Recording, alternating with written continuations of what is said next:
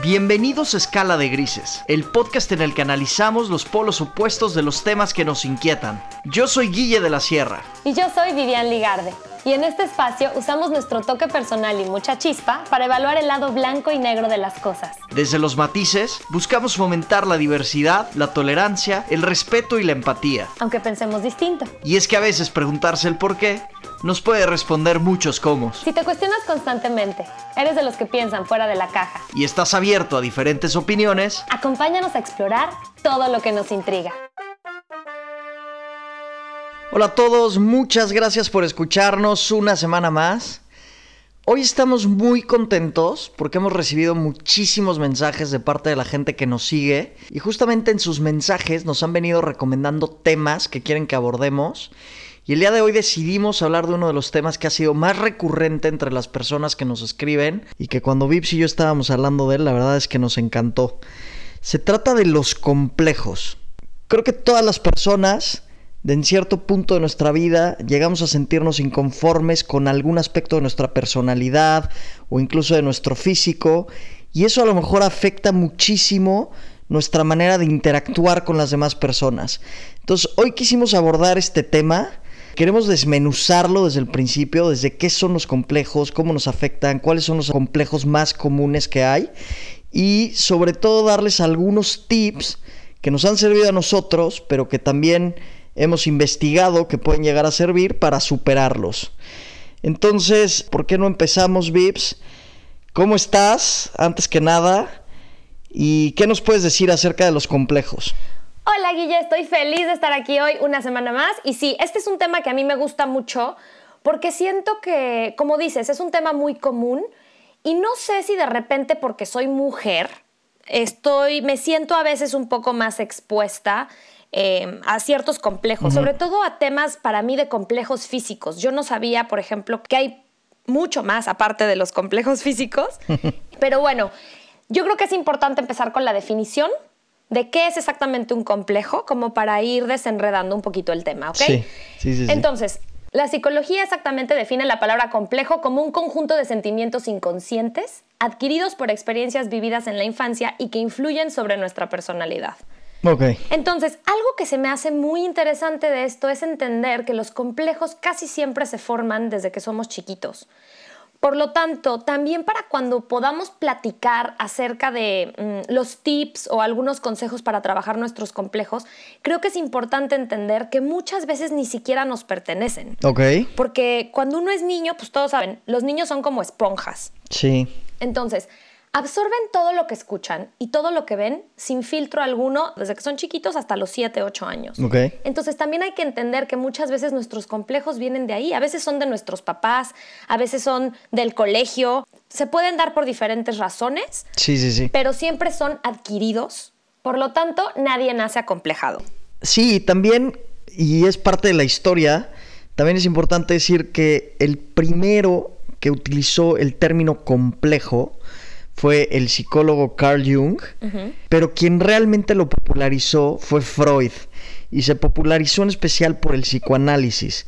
Todo el desarrollo que tuvo el psicoanálisis, sobre todo en el estudio de la infancia de los individuos, fue fundamental para que se desarrollara este término porque justamente ahí es cuando se empezó a hablar de que la gente estaba complejada o que tenía cierto complejo que había surgido a partir de su infancia. Y que después les afectaba en su vida adulta, ¿no? Exactamente.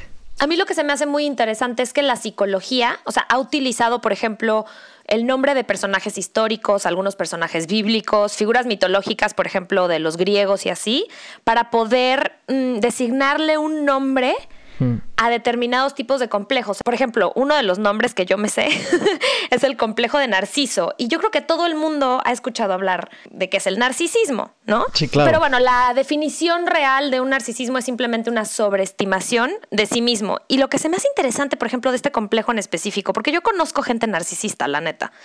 Y es una fase infantil del desarrollo, o sea, que se caracteriza por el deseo de ser amado con preferencia sobre el deseo de amar. O sea, es una fase de la infancia en donde tú prefieres que te quieran y que te demuestren amor a tú querer y demostrarle amor a los demás. ¿Vale? Y entonces, ¿qué pasa? La gente crece y cuando llegas a la parte de tu adultez en donde te enamoras de alguien, de manera subconsciente buscas una réplica de ti mismo. Ya. Básicamente. Entonces, eso es, por ejemplo, el complejo de narciso, ¿no? Que es el, el, narcisismo. Aunque para mí es más como un trastorno, ¿no? De psicología. Un trastorno de personalidad, más que. Exacto. No sé, yo nunca le doy la definición de complejo a eso, pero bueno. Sí, a ver, realmente, realmente todos los complejos yo creo que están estudiados y como tú dices, se les da un nombre de seres mitológicos como para que la gente los recuerde, yo creo, ¿no? Como para que los asocie de una manera más directa. Yo también, por ejemplo, vi uno de, de los textos de Shakespeare, ¿no? Hay complejo de Otelo, complejo de Hamlet, que ese además se me hizo súper curioso porque el complejo de Hamlet es una persona que es incapaz de tomar una decisión. Ok. Entonces le angustia mucho tener que tomar decisiones y al final eh, pues termina no decidiendo nada. Y a eso se le llama complejo de Hamlet. Ay, ¿será que yo tengo ese complejo? ¿Será que yo tengo ese complejo, Guille? No sé. yo siempre le echo la culpa a mi indecisión, el, hecho de que soy Libra, y las personas con horóscopo Libra se supone que son muy indecisas. Pero bueno, no me causa tampoco angustia. Es simplemente que si me dices, ¿qué prefieres, chocolate o vainilla? No sé decidir y pido los dos. porque no puedo decidirme por uno o por el otro. Qué trauma. Ya, yo creo que no lo tienes, porque realmente para estar haciendo lo que estás haciendo y además vivir sola y tal, obviamente tienes que tomar decisiones todos los días. Yo creo que sí hay gente que sufre muchísimo por no, no ser capaz de decidirse.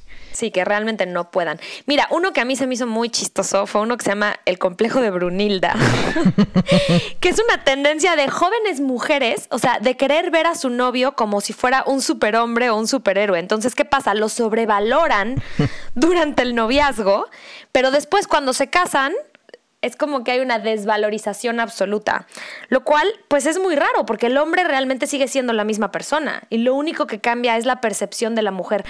No sé si esto tenga que ver con el hecho de que después del matrimonio pues la gente muestra ya sus, sus true colors, ¿no? sus colores verdaderos o su verdadera personalidad y de repente se desenamoran. Pero bueno, a mí se me hace raro ¿por qué antes o no después? O puede ser también que después del matrimonio la mujer dice como que, ay, ya lo tengo seguro, ¿no? Ya como que ya, ya estoy del otro lado y pues pierdes el interés. Sí, idealizas a tu pareja antes del matrimonio y luego de repente te das cuenta que siempre ya no te gustaba tanto. Exacto. Y entonces, mira, yo no estoy casada, pero no sé cuántas Brunildas hay allá afuera. el caso es que Brunilda, yo no sabía quién era, pero era una mujer que solamente aceptaba casarse con alguien que fuera capaz de vencerla en todo lo que tuviera que ver con lo físico. Entonces, ella como que tenía batallas con sus pretendientes y vino uno que logró ganarle, porque ella era como muy fuerte y le logra ganar, pero le gana con trampa. Entonces, después del matrimonio, ella se da cuenta de la debilidad de su nuevo marido y lo manda a matar. No manches. Pero, pero bueno, se me hizo interesante que eso, que eso sea como un complejo psicológico. O sea, es algo que existe, es un problema real, pues. Sí, pero bueno, así podríamos estar hablando de miles de estos. Yo la verdad es que en lo que creo que nos queremos centrar más en el episodio de hoy es en los complejos que tenemos, pues todos, ¿no? O sea, que desde chiquitos a lo mejor, pues ya sea que por bullying o porque nosotros mismos nos creamos una idea en la cabeza, tenemos ciertos complejos que nos han ido atormentando a lo largo de nuestra vida y que hoy por hoy, pues a lo mejor nos están pasando factura. Porque eso sí, una de las características que tienen todos los complejos es que hacen que la gente se sienta incómoda y en casos más extremos los lleva a tener incluso problemas de autoestima. Esa es la parte en la cual nosotros nos queremos centrar porque yo creo que es fundamental platicarlo y, y, tratar de ver que nos afecten lo menos posible. Para mí los complejos son como un tipo de como de esclavitud invisible, ¿no? Siento que a veces somos esclavos de nuestra propia mente, de nuestras ideas, de nuestros pensamientos, de nuestras creencias. Entonces, siento que la verdadera libertad se alcanza en verdad con nuestra aceptación absoluta. Sin embargo, pues creo que es algo que no se logra hasta que tienes ciertos niveles de madurez. Sí, sí, sí. Entonces, yo hoy por hoy siento que no tengo eh, algún complejo que pueda yo decirte así, sí, estoy acomplejada por esto. Pero, por ejemplo, durante muchos años estuve acomplejadísima por mi nariz, güey. O sea, esto lo platicamos ya tú y yo antes. Y en verdad, yo veo fotos de, de, mi nariz, ¿no? De hace unos años, y en verdad no es algo que, que, ni siquiera se notara tanto, ni que fuera tan feo, ni mucho menos. No. Pero yo me acuerdo que yo lo odiaba. O sea, ya, ok, tenía el huesito salido, pero tampoco era de verdad un tucanzote. O sea, porque he visto fotos y digo, en verdad yo estaba completamente traumada, güey. Y bueno, tuve ese problema después, como todo, bueno, como algunos ya saben, eh, mi agente o mi representante en Miami, cuando yo empecé con el tema de querer hacer novelas y cosas de estas, sí me llegaron a decir algo como que, ay Vivian, no te están dando algunos de los personajes porque tienes un perfil muy masculino. No mames, qué cabrones. Claro, entonces ahí fue cuando dije, ok, no, o sea, si mi nariz, que ya estaba yo traumada con ella, pero si mi nariz me va a quitar oportunidades de trabajo, o sea, tengo que hacer algo al respecto. Y ahí fue cuando... la nariz o el trabajo. Exacto, y dije, no, pues me arreglo la nariz, o sea, y no fue tanto problema, porque en verdad, o sea, fue raspar tantito el huesito y ya. Ya. Pero bueno, tuve un muy buen doctor, la cara no me cambió para nada porque no me respingué ni me corté, o sea, no hice nada más que realmente que me rebajaran el huesito y hasta pedí que me dejaran un poco de hueso para que no me cambiara la cara. Ya. Y si tú ves mi nariz ahora, pues tiene hueso, pero ya no tiene el hueso tan salido, haz de cuenta. Sí, no, la verdad te quedó muy bien, te quedó muy bien. Pero no estaba dramático antes, ¿eh, Vips? O sea, la verdad es que era irrelevante tu nariz. O sea, me imagino que para la industria en la que estás, donde lo superficial pesa mucho, pues a lo mejor sí, pero yo que te conozco de toda la vida te puedo decir que no era algo tan escandaloso.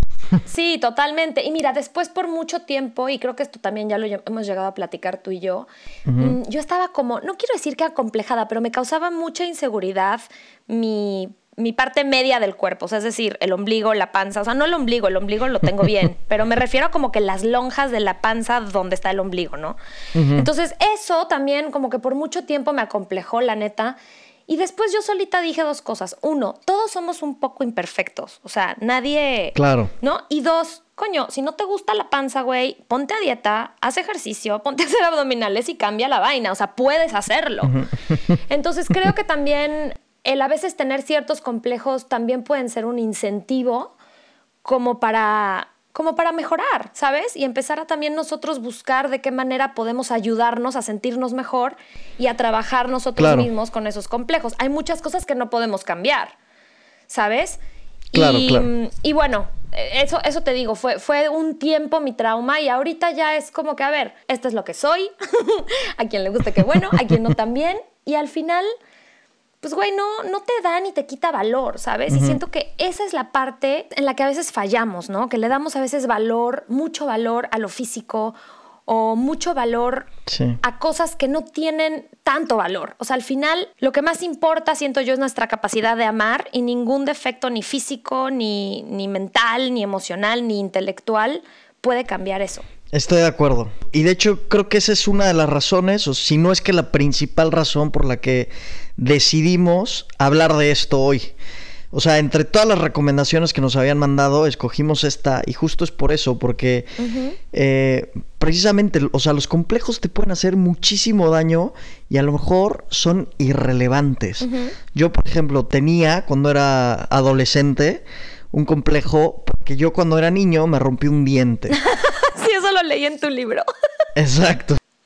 Y estaba complejadísimo porque, vaya, cuando eres niño no te pueden hacer un arreglo definitivo porque todavía estás creciendo, ¿no? Claro. Entonces me hicieron a mí varios apaños que algunos quedaron mal y la verdad es que eso me, me acomplejó muchísimo porque yo veía mi sonrisa y decía, es horrible mi sonrisa, tengo un diente ahí postizo horroroso. Y la verdad es que fue un poco como tú, ¿no?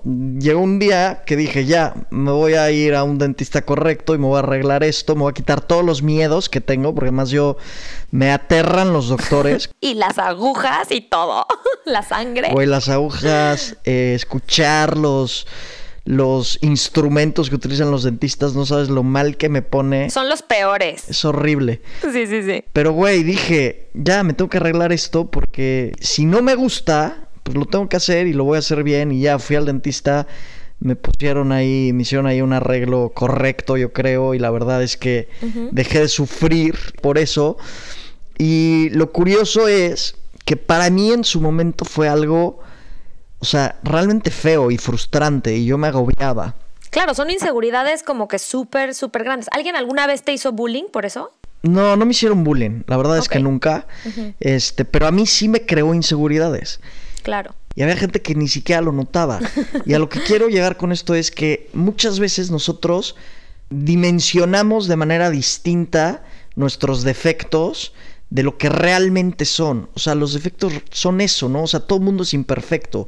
Realmente la gente físicamente perfecta no existe y por lo tanto estamos acostumbrados a ver que la gente tiene imperfecciones y las pasamos por alto, ¿no? Y, pero nosotros mismos no, nosotros mismos somos incapaces de ver eso y bueno, por eso se crean inseguridades. Y la verdad es que las inseguridades pueden ser súper graves. O sea, al grado de que te cueste relacionarte. Claro. Eh, no quieras, no sé, a lo mejor acudir a una entrevista de trabajo por porque te dé inseguridad, no sé, algo de tu físico. Y así como hablo, tú has hablado de tu nariz o yo he hablado de lo del diente o así, hay gente, por ejemplo, que suda de las manos y no sabes la tremenda inseguridad que les crea eso o no sé, millones de cosas, ¿no? Y tienes razón de que esas cosas solamente existen en nuestra mente, porque yo he tenido pues amigas que platicamos, ¿no? Güey, a mí me caga esto de mí, a mí me, choca esto, a mí me choca lo otro. Y como que entre mujeres hablamos mucho de esas cosas, este, sobre todo pues ya sabes, ¿no? Que si la arruga, que si lo que sea. Y me acuerdo que alguna vez platicando con alguna amiga, en la playa, o sea, con pantalones, güey. Yo le decía, güey, quítatelos, no tienes calor. Y era como que, ay, es que me cagan mis piernas. y cuando por fin se los quitó y nos metimos al mar, güey, literal le tuve que decir, oye, mira, yo entiendo que te cagan, güey, porque a mí me, o sea, a mí me han chocado también muchas otras cosas de mí, pero necesito decirte que tú me, o sea, que este trauma solamente vive en tu mente, porque de manera objetiva te digo, tus piernas están bien. Son piernas bonitas, están delgaditas. A ver, les falta sol porque la pobre se la pasa en pantalones todo el día. O sea, pálidas están las pobres, pero unas piernas bonitas, o sea, ni sin celulitis, sin varices, o sea, unas piernas normales, pues. Claro. Jamás en la vida yo si ella no me dice que tenía ese trauma, hubiera dicho, ay, qué feas piernas de esta mujer, o hubiera pensado, o me hubiera fijado ni siquiera en las piernas, es como que, whatever. Sí, es increíble ver cómo gente tan bonita puede sentirse tan fea, ¿no? Bueno, y nos ha pasado a todos, Guille. O sea, también. Y siento que esto tiene mucho que ver con una profunda necesidad de aceptación de los demás. Sí. Siento que, que, los complejos también son eso, no queremos que los demás nos acepten. Pero ¿qué sucede? Para que los demás te acepten a ti, primero tienes que empezar tú por aceptarte a ti mismo, porque siempre, nosotros, siempre digo, nosotros somos el proyector claro. y todo nuestro alrededor es una pantalla de 360 grados. Es decir, es una proyección, toda nuestra vida o nuestra experiencia de nuestra realidad viene de lo que nosotros estamos proyectando. Entonces, si no nos aceptamos nosotros a nosotros mismos, no podemos esperar que el mundo nos acepte. Es así de fácil. Sí, yo por eso siempre digo que la gente te ve como tú te ves a ti mismo. Y es lógico, porque no puedes esperar proyectar algo con lo que tú no te sientes identificado. Sí, total. Por eso siempre es súper importante evaluarnos a nosotros mismos en positivo y vernos a nosotros mismos con cariño, con amor, porque eso es lo que la gente va a ver de nosotros. Totalmente de acuerdo. La forma en la que nosotros nos tratamos a nosotros mismos. Sí, totalmente de acuerdo. Y sobre todo que los complejos en realidad se pueden convertir en una verdadera pesadilla, Guille. O sea, Horrible, si te pones a pensar realmente lo que son es, para mí, o sea, son películas irracionales muchas veces, como el ejemplo que te di de mi amiga y las piernas, que viven solamente en nuestra mente, neta. Entonces, cuando los logramos conquistar, es cuando realmente alcanzamos como la libertad de ser nosotros mismos en toda la extensión de la palabra. Y creo que no hay nada más bonito, o sea, es como que una felicidad muy muy interna, pero muy fuerte cuando logras aceptarte porque se te quita... El miedo. Ah, exacto. Haces todo el miedo a un lado, porque al final es miedo a lo que decíamos, ¿no? A que no te acepten, miedo a no encajar, miedo a la soledad, miedo al rechazo, miedo al fracaso. O sea, al final todos son, los complejos son simplemente una representación de nuestros propios miedos. Totalmente de acuerdo. Sí, sí, sí. Y bueno, yo creo que es importante, ya que estamos hablando de esto, pues también empezar a platicar cómo podemos trabajar los complejos que nosotros tenemos, ¿no? Porque también es un trabajo que tenemos que hacer activamente, porque también puedes estar acomplejado a los 80 años, ¿no? Entonces, pienso que la solución para este problema es trabajar mucho en nuestra autoestima, darnos mucho autocuidado y trabajar en el tema del amor propio, como acabas tú de mencionar. O sea, y como yo les dije hace rato, ¿no? Es muy importante tener la claridad de que nuestro valor más importante es nuestra capacidad de amar, en verdad. O sea, y ese valor no se mide con ningún aspecto ni físico, ni intelectual, ni mucho menos material. claro. Y bueno, aprovechando esto, tenemos que escuchar más charlas o audiolibros, no sé, conferencias de gente que nos motive a ser nuestra mejor versión de nosotros mismos, ¿no? Porque también escuchar a veces las anécdotas o las historias de alguien más nos ayuda a poner nuestras propias ideas de nosotros mismos o nuestras propias creencias en perspectiva. Claro. ¿Estás de acuerdo? Y empatizar también. Total, total. Pero a ver, lo que dices es muy importante y creo que hay que repetirlo. A mí me llegó ahorita que lo dijiste que lo más importante que tenemos es nuestra capacidad de amar. Porque al final de cuentas somos eso, ¿no? Al final todo el mundo vamos a envejecer, nos vamos a hacer aguados de todos lados, vamos a perder memoria, vamos a perder capacidad física, pero lo importante es eso, ¿no? O sea que los valores que tengamos y la capacidad de amar que tengamos, esa sí no se pierda, porque al final es lo que te hace crear conexiones con la gente que te rodea. Totalmente. Y mira, Guille, ahorita que estábamos tú y yo hablando de nuestros propios complejos, o sea, yo también pude haber tenido muchos más complejos que yo también decidí que no me afectaran. O sea, por ejemplo, toda la vida me dijeron de chiquita, tienes una voz de pito, Viviana, tienes voz de pito, tienes voz de pito. Y a ver, güey, a veces te digo, pues sí, de repente tengo voz de pito, porque sí, cuando hablo muy fuerte, mi voz tiende a agudizarse. Y porque no estoy poniendo atención en dónde estoy colocando la voz cuando hablo normalmente, como en esta conversación contigo, ¿no? Pero si yo me hubiera traumatizado tanto, hubiera dejado que ese, pues que ese bullying, de cierta manera bullying, se hubiera convertido en un complejo, yo ni siquiera estaría ahorita parada en donde estoy. O sea, estamos hablando de que, Guille, mi voz, de pito como está, me da de comer, güey. sí. O sea, al final vivo de mi voz. Y lo mismo, por ejemplo, cuando de chiquita, o sea, me decían que tenía yo dientes de Box Bunny, güey. o sea, y eso me lo decía mi papá. Me decía, hey, Box Bunny. y yo era como que, güey, me pude haber traumado, pero nunca me traumé. Claro. Y es lo que te digo de la ironía, ¿no? Ahora mi voz y mi sonrisa son las cosas que me dan trabajo. Entonces es como que... Claro no sé, también todo depende con qué cristal se mire, pues. Y eso que dices es súper importante porque justamente las imperfecciones, cuando logras convertirlas en virtudes, es cuando sale ese potencial, ¿no? Tú, por ejemplo, decías lo de tu voz de pi total, a lo mejor el hecho de centrarte en tu voz, por lo que te decían, llevó a que, no sé, que perfeccionaras de alguna manera tu forma de hablar y al final, pues es lo que dices, ¿no? Estás trabajando gracias a tu voz. Exacto. Hay una historia bien padre que me encanta que es de Lorena Ochoa. Lorena Ochoa es una golfista mexicana, para quien no lo sepa, y que llegó a ser número uno del mundo, ¿no? Ok. Entonces, ella, cuando era chiquita, tuvo un accidente y se rompió los dos brazos. Entonces, estuvo con yeso, estuvo como seis o siete meses. Pobrecita. De los dos brazos, imagínate, no podía hacer nada con los brazos. Ay, güey, si yo cuando me rompí el brazo derecho me traumé, ya me imagino ella. No, imagínate. Entonces, aquí el doctor que la operó fue como muy importante para ella en su vida porque cuando le quitó el yeso, de repente le dijo, mira Lorena, en un momento verás como tus brazos de repente van a poder otra vez volver a la normalidad. Le quita los yesos y Lorena se impresiona de cómo los brazos se movían de manera habitual y le dice, es que tus brazos tienen magia. Entonces Lorena Ochoa creció pensando que sus brazos tenían magia. y al final de cuentas, sus brazos fueron los que la llevaron a triunfar en el futuro en el golf, en un deporte donde lo que usas son precisamente los brazos. Y Lorena Ochoa era súper conocida tanto por su juego de pot como por sus drives, que eran larguísimos, y que usaba gracias a que ella pensaba que tenía magia en los brazos. Entonces, ¿cómo se puede revertir las cosas, no? O sea, ¿cómo Total. con un comentario o con una creencia que tú tengas puedes pensar que tus brazos son una mierda y a la inversa, con un comentario positivo hacia un evento catastrófico que te pudo haber ocurrido, puedes transformar en positivo lo que te ocurrió y llevarte a triunfar, ¿no? Como en el caso de Lorena Ochoa. Y sobre todo también entender, Guille, que nuestra única competencia, y de verdad esto tenemos que integrarlo, es nuestra mente. O sea, porque es en nuestra mente en donde viven todas nuestras creencias, o sea, tanto de nosotros mismos como también del mundo que nos rodea.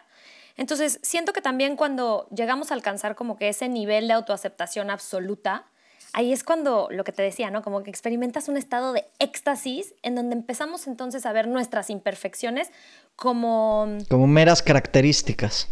Exacto, o como rasgos únicos, por así decirlo, de nuestra propia identidad. Y así podemos llegarnos a sentir hasta maravillados, o sea, con nuestra propia magnificencia, pero todo tiene mucho que ver, vuelvo y repito, cómo nos percibimos a nosotros mismos. Y creo que también vivimos en una época un poco, un poco rara. Digo, tú y yo, siendo, sabes, teniendo treinta y pico años, mm, vivimos una infancia también sin redes sociales, vivimos una infancia sin internet. Sí, eso sí. O sea, yo tuve mi primer correo electrónico a los 15 años.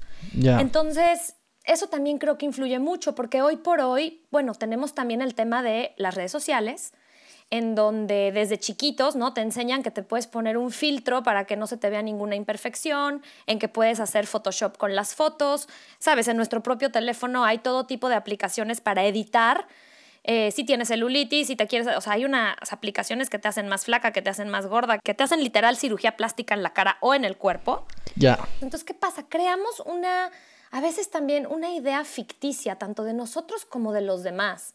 ¿Sabes? Y empezamos a basar nuestro valor, perdón, en eso y también en los followings, en los likes. Ese tipo de cosas también nos crean complejos porque aparte, pues tendemos, tendemos a compararnos. Ya y eso también creo que influye bastante en la creación de complejos. Ya, es terrible, o sea, la forma en la que se está superficializando la vida por culpa de las redes sociales me parece terrible. Y sí, la verdad es que eso fomenta que se creen más complejos, como tú dices. Sí, y sobre todo que nuestros estándares de belleza a veces ya son como inalcanzables. Mm. Pero bueno, yo siento que otra vez regresamos, ¿no? A lo mismo que yo siempre digo, mi atajo para poder cambiar la percepción de las cosas, mi tip y más importante es siempre como regresar a la apreciación y al agradecimiento. Y hago mucho énfasis en esto porque hay que enfocarnos, o sea, el enfoque es muy importante. Entonces, en lugar de, por ejemplo, yo haber dicho, mm, por poner un ejemplo con lo que se pudo haber convertido en mi complejo, ¿no? Odio mis dientes, por ejemplo, ¿no?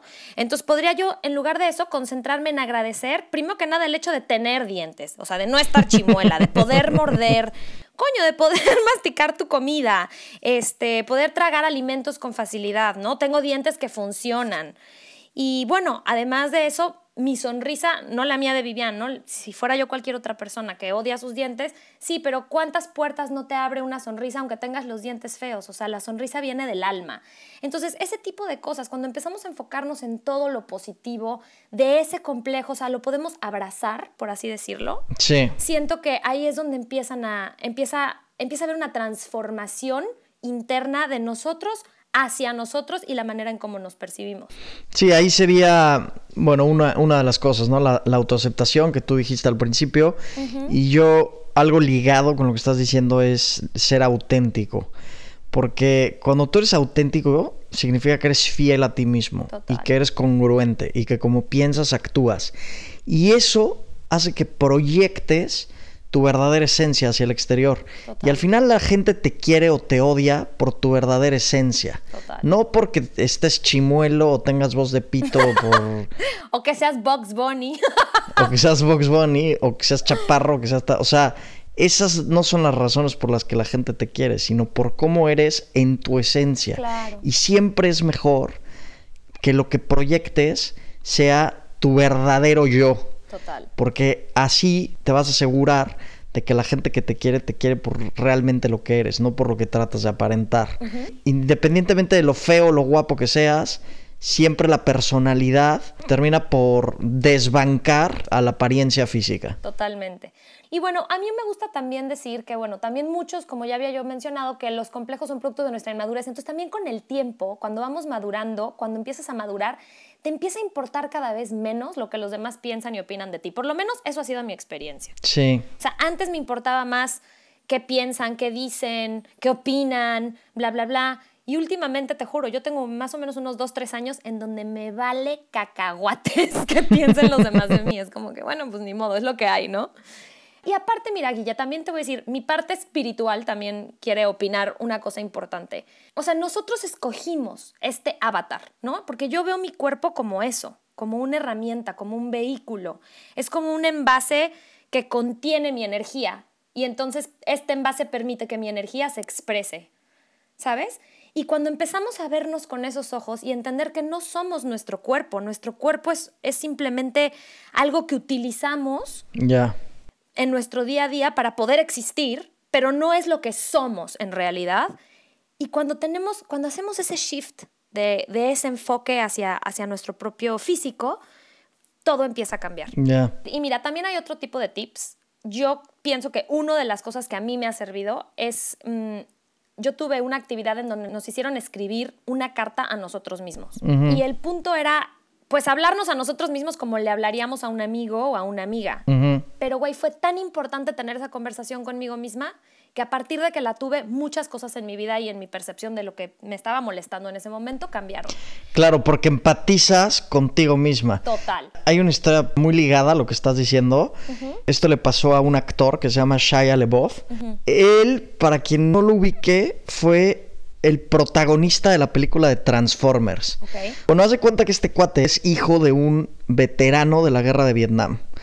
Eh, entonces su papá realmente tuvo muchos pedos, estaba traumado por todo lo que vivió en la guerra, entonces se volvió alcohólico, incluso tuvo broncas con la heroína y todos esos problemas eh, pues derivaron en que se quedara sin trabajo y que la familia de Shia LaBeouf viviera prácticamente en la miseria, ¿no? Entonces en ese estado de miseria fue que Shia se tuvo que poner a trabajar y donde encontró trabajo fue haciendo comerciales y eventualmente participando en algunas series de televisión para niños. Entonces estamos hablando que el cuate tenía 13 años, más o menos. Entonces, el hecho de que él trabajara para mantener a su familia creó un odio brutal y un resentimiento brutal en su papá hacia él, porque decía, no puede ser que mi hijo de 13 años me esté manteniendo a mí cuando soy yo el que lo tiene que mantener a él. Entonces el papá empezó a ser un desgraciado con él, literal. Y lo humillaba y lo trataba fatal, incluso lo golpeaba. Bueno, se convirtió en un desmadre, ¿no? Entonces Shia LaBeouf creció con eso y creció con un trauma. El trauma era que no era suficiente, que, ¿sabes? Inseguridades varias que lo llevaron incluso a convertirse en alcohólico él también. Entonces, en este estado de alcoholismo tuvo broncas con la policía y lo llevaron a la cárcel, literal. Oh, Entonces, en este proceso judicial, lo obligaron a ir a terapia psicológica. Y en la terapia el psicólogo le dice, sabes que tú no tienes un problema con el alcohol. Tú lo que tienes es estrés postraumático creado por tu padre. Y la mejor forma de afrontarlo es Así como tú dices que hiciste una carta, bueno, la chava esta le dijo, haz un guion de toda tu vida. O sea, si tú, si para ti actuar y para ti el cine es la forma en la que descargas eh, todos tus problemas, entonces haz un guion, como si fuera una película de tu vida. Y una vez que hagas el guion, quiero que tú interpretes el rol de tu papá. Ok. Entonces, dicho y hecho, ¿eh? O sea, hay una película, no, sé cómo se llama la película, pero hay una película donde Shia LaBeouf actúa y hace el rol de su papá. Y eso él dice que lo hizo empatizar tanto con su padre que le perdonó todo, o sea, lo que había ocurrido con él. O sea, porque realmente entendió. Lo tuvo que estudiar como si fuera un personaje, qué interesante. Exactamente, se tuvo que poner en su papel, tuvo que empatizar con la situación. Y eso hizo que lo perdonara y eso lo hizo superar ese trauma que tenía. Entonces, lo que tú estás diciendo funciona igual. O sea, nuestros complejos es eso. Es un trauma que tenemos hacia nosotros mismos y una de las formas de superarlo es eso, empatizando con el trauma y entendiendo por qué lo tenemos, porque así es como podemos solucionar ese complejo desde dentro, yo creo. Totalmente de acuerdo. Y bueno, Guille, mira, yo para concluir, sí quiero decirle a la gente que nos escucha que intenten, aunque sea como un reto personal de una semana o de 10 días, volver, o sea, lo que siempre, siempre recomiendo, hagan sus listas de gratitud. Entonces, si tengo un complejo con mi intelecto, un complejo con mi cuerpo, con lo que sea, ¿cómo le puedo dar amor? Y entonces me pongo a realmente apreciar y agradecer lo que sí funciona, lo que sí tengo alrededor de ese complejo para poder empezar a cambiar pues la manera de ver el complejo y de vernos a nosotros, ¿no? Y obviamente también nunca olvidar que somos únicos e irrepetibles. ¿Ok? Muy importante. Y la gente que quiera que hablemos de temas distintos, por favor, búsquenos en redes sociales, pueden hacer sugerencias, que ya saben que vamos a hablar de todos los temas que también a ustedes les inquieten. Gracias por acompañarnos en el episodio de hoy. Esto fue Escala de Grises. Porque nada es blanco, nada es negro, siempre hay matices. Yo soy Guille de la Sierra. Y yo soy Vivian Ligarde.